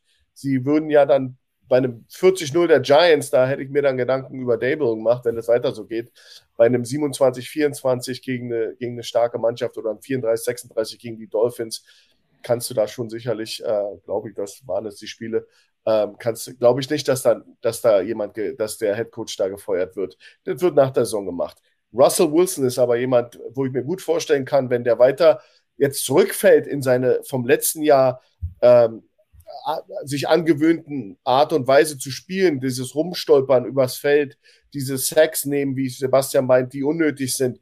Wenn das weiter so geht und äh, Sean Payton das nicht fixen kann, dass man den dann bencht, würde mich nicht wundern, dass man den bencht und dass man dann auch dann ähm, nach der Deadline die äh, 35 Millionen Dead Cap äh, einfach schluckt weil dann ist dieses Projekt Russell Wilson gescheitert, weil wenn, du, wenn Sean Payton ihn nicht hinkriegt, kriegt ihn keiner hin. Ich würde auch die, die Schicksale beider nicht aneinander, äh, ähm, an, also an, aneinander heften, sondern ich würde da schon Russell Wilson in seinem Bewährungsjahr sozusagen, jetzt kommt der Messias und du musst das jetzt schaffen. Wir können nicht anders arbeiten, als dir noch einen Coach zu geben, der ein QB Whisperer ist, wenn du das mit denen nicht schaffst, dann, dann bist du bei uns, ist dieses Experiment gescheitert.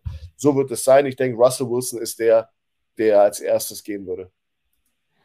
Okay, ich, ich muss sagen, qua Amt und qua Mütze, die ich hier aufhabe, ähm, ich hätte ganz gerne, dass Zach Wilson der Erste ist, der weg ist. Und jetzt mache ich meinen Fehler. Ich spreche direkt zu Flo. Du hättest mich auch unterbrechen können. Jetzt mache ich meinen Fehler wieder weg, weil ich nämlich den Punkt, den du eingebracht hattest, Flo, komplett überlesen habe vorhin.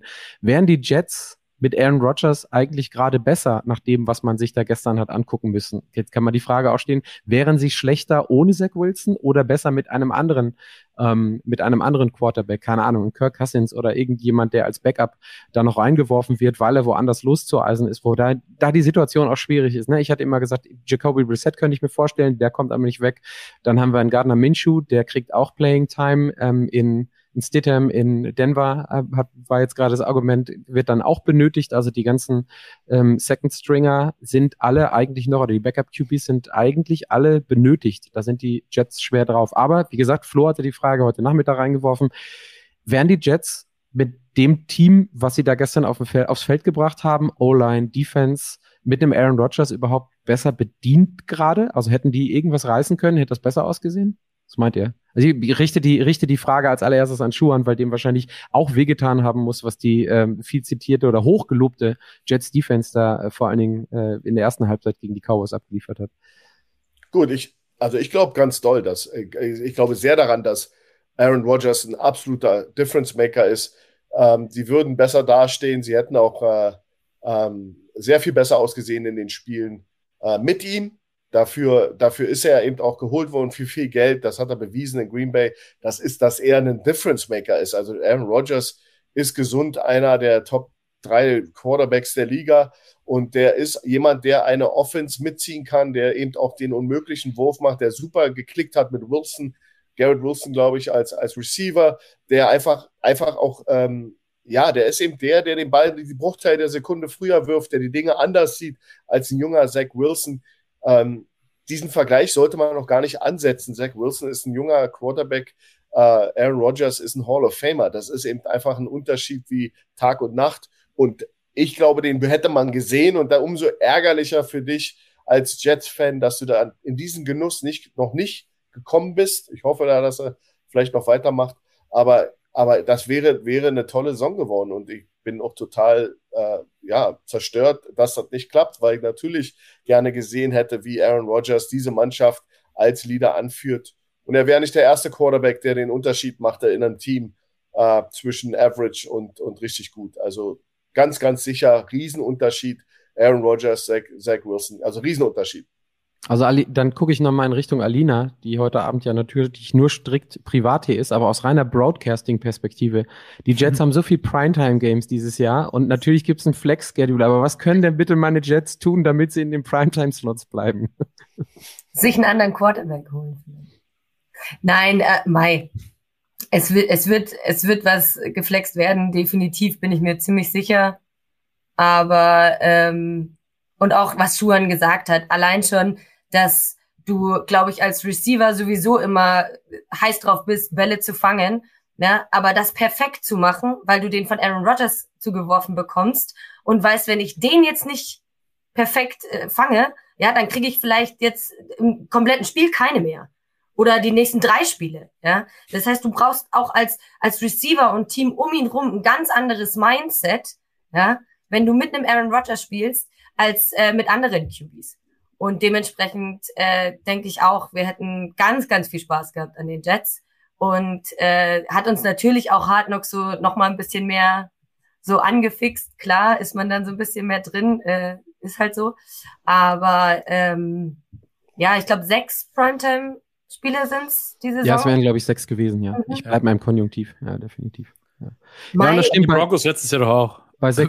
Ich wollte gerade sagen, wir hatten auch echt oft die Broncos letztes Jahr. Ja, das stimmt. Bei, bei, bei Zach Wilson, bei Zach Wilson brauchst du schon, äh, weiß ich nicht, Catch of the Decade, äh, à la Garrett Wilson, damit du den Ball fängst. Das ist bei Aaron Rodgers anderes. So, ähm, Jetzt bin ich gerade ein bisschen irritiert, weil Schuan hatte die Location gewechselt, war wieder da, wo wir ihn normalerweise immer kennen, im Schlafzimmer, steht jetzt aber auch wieder auf. Aber wir springen noch mal kurz eben zum König der Woche. Und äh, da waren jetzt, ich würde mal fairerweise gestehen, Alina und Schuan nicht so wirklich involviert. Die dürfen jetzt aber augenrümpfend darauf reagieren. Sebastian, wen haben wir denn als König der Woche auserkoren? Ich habe gerade das, das alte Logo seines, seines Teams in die Kamera gehalten. Äh, vielleicht äh, sehen wir dieses Jahr auch noch die Throwback-Jerseys der Tampa Bay Buccaneers. Unser König der Woche diese Woche, Baker Mayfield. Mhm. Oh, ist jetzt keiner von der, ist jetzt keiner vom Stuhl. Ich verstehe es auch nicht. Also, aber du verstehst es auch nicht. ich muss sagen, ja? Ja, bitte, bitte. Ich finde schon, dass der, dass der gut spielt im Moment. Also, das, das ist für mich keine Frage. Der ist äh, äh, also wieder erwarten sehr, sehr äh, ähm, sieht ja aus wie ein NFL-Quarterback, ist in der Pocket, hat eine Pocket, Pocket Presence, wirkt nicht so zerfahren äh, wie noch in Cleveland oder so. Das, also er gefällt mir super. Ähm, ob er jetzt der König der Woche ist, da müsste er mir noch mal die Gründe nennen, nur weil er gewonnen hat. Tolle Stats. Was war denn da jetzt? Äh, ansonsten äh, gab es da noch ganz andere. Aber, aber ich finde schon, dass der das super macht, äh, wieder erwarten. Und ich hätte nach diesem, äh, ja, nach diesem Erbe, was er da übernommen hat in Tampa, ähm, und sein, sein Journeyman-Dasein letztes Jahr noch, fand ich, finde ich toll, was er macht. ich, Alina kriegt gar kein Wort raus, wo ich gerade Doch, doch, doch, doch, doch. Ich bin äh, tatsächlich gar nicht so anti-Baker, wie es viele sind. Also schon von Anfang an nicht. Ich finde halt, dass ihm immer wahnsinnig die Konstanz gefehlt hat. Ja, das war irgendwas zwischen sehr, sehr, oder, okay, sehr, aber zwischen doch gut bis sehr gut spielendem NFL-Quarterback zu lass es doch bitte und mach doch nur noch Commercials, mach doch nur noch coole Commercials. Ja. Und dementsprechend ähm, hat es mich auch immer gefreut, weil auch ich finde, er ist ein Typ, der eigentlich gute Laune mit reinbringt, der das Spiel ein bisschen auflockert, der, der so ja, diese, diese junge, diese junge, frische Generation, zu der gehört er für mich auch immer noch ein bisschen, aber eben mit diesen argen, argen Schwankungen und eigentlich dann dahingehend auch nie wirklich ernst zu nehmen. Und ich hätte nie damit gerechnet, dass der so in die Saison startet. Sage ich ehrlich, wie es ist. Ich finde es auch voll die Überraschung. Ähm, auch wenn ich nicht dieser äh, totale Baker Mayfield äh, Dauder bin oder sag, was macht er überhaupt noch in der Liga, sondern eher positiv gestimmt bin ihm gegenüber. Ich finde es trotzdem sehr überraschend und äh, mal schauen, wie lang er dieses, ich sehe aus wie ein NFL-Quarterback, auch durchziehen kann. Genau, das ist mein Punkt auch. Also dieser Eye-Test, den, den hat er jetzt diese Woche und auch letzte Woche hat er, hat er das gut gemacht. Gut, äh, ich will jetzt nicht auf den Bears rumhacken, aber das war jetzt auch, das war auch ein Must-Win-Game gegen die Vikings. Fand ich das schon, schon eher überraschend, dass sie da gewonnen haben. Ähm, jetzt geht's gegen Philadelphia, da wird's ja noch mal ein bisschen interessanter, glaube ich. Ja, es wird allgemein, ähm, ne? Eagles, Saints, jo. Lions, alles keine äh, eingepenselten äh, Wins für die Bucks. Ja. ja kommt Musik rein, sage ich jetzt mal. Und ähm, Baker hat auch letztes Jahr, als er zu den Rams ge gegangen ist, hat er in seinem ersten Spiel auch, finde ich, gut ausgesehen. Er muss das jetzt halt wirklich mal konstant bringen, wie in, sein, in seinem einen Jahr in, in, in Cleveland, wo er wirklich ein Jahr gut gespielt hat und danach dann, ja, ich sag mal, komplett weggebrochen ist. Bin also der, sehr gespannt. Der Award ist so ein bisschen wie der Friedensnobelpreis an Obama damals. Das war so ein bisschen Vorschusslorbein. Jetzt müssen wir gucken, die nächsten zwei Jahre, dass der eingelöst wird. So, was, was Dümmeres ist mir jetzt nicht eingefallen, darauf zu reagieren. So, Leute, wir kommen allmählich, wir kommen allmählich zum Ende. Wir kommen allmählich zum Ende. Danke, dass ihr mit dabei wart. Ähm, und äh, mir ganz wichtig, ich habe es am Anfang wieder vergessen, äh, Tessa sagt's hier immer im Chat bei YouTube, ähm, lasst bitte Bewertungen bei iTunes und oder Spotify da. Das hilft uns total. Äh, das Football-Podcast-Umfeld wird ja im positiven Sinne umkämpfter aus allen Richtungen. Ähm, aber wir behaupten immer noch, dass das, was wir hier machen, nicht nur Spaß macht, sondern äh, auch für den Kopf ein bisschen was bringt. Also das zwischen den Ohren. Also, äh, wenn ihr dafür vouchen könnt und wollt, dann lasst gerne irgendwo fünf Sterne da oder einen Stern auch bei Spotify. Da ist es nämlich noch einfacher. Ansonsten gehe ich von, so wie ich das hier gerade sehe, rechts nach links. Äh, Alina, nächste Mal wieder mit Glockengebimsel ab 19 Uhr. Ähm, hat Spaß gemacht, dass du da warst. Ja, danke für die Einladung. Ich fand es auch sehr schön. Dann einmal nach Hamburg gesprungen. Sebastian, vielen, vielen Dank. Wir sehen uns auf jeden Fall nächste Woche. Ja, genau. Das, das uh, Never Change a Running System, ne? Genau. Wir sehen uns nächste Woche wieder. Und äh, ihr dürft auch auf, bei YouTube dürft ihr auch so äh, Daumen hoch da lassen, Glocke aktivieren, diese ganzen wilden Dinge, die man hier tun kann. Das äh, freut uns alles und hilft uns immer sehr. So, und zu guter Letzt, wie immer bin ich froh, dass du den Kapuzenpulli im Schlafzimmer noch angelassen hast während der Show. Schuhan. danke für die, danke für die sehr gute Sean Payton äh, äh, Impersone, äh, Impersonation oder was auch immer, die du ja. gemacht hast. Ähm, bis die Tage hat Spaß gemacht, dass du da warst. Dankeschön. Dann bleibt mir nur noch zu danken, Flo, auch wenn ich dich nicht sehe. Vielen, vielen Dank für die Technik. Euch allen vielen Dank fürs Zuhören. Cash in, Flo. Äh, euch allen vielen Dank äh, fürs Zuhören. Nächste Woche wieder in einer anderen, ja, ja doch, wahrscheinlich wieder eine Stammbesetzung, äh, je nachdem, ob Remo es lebend äh, von der Wiese runterschafft, von welcher auch immer. Äh, und mhm. Daniel auch wieder da ist. So, schönen Abend, äh, genug der Sache für heute. bis dann und tschüss. Ciao. Ciao. Das war's für heute. Bis zum nächsten Mal in der Fußballerei.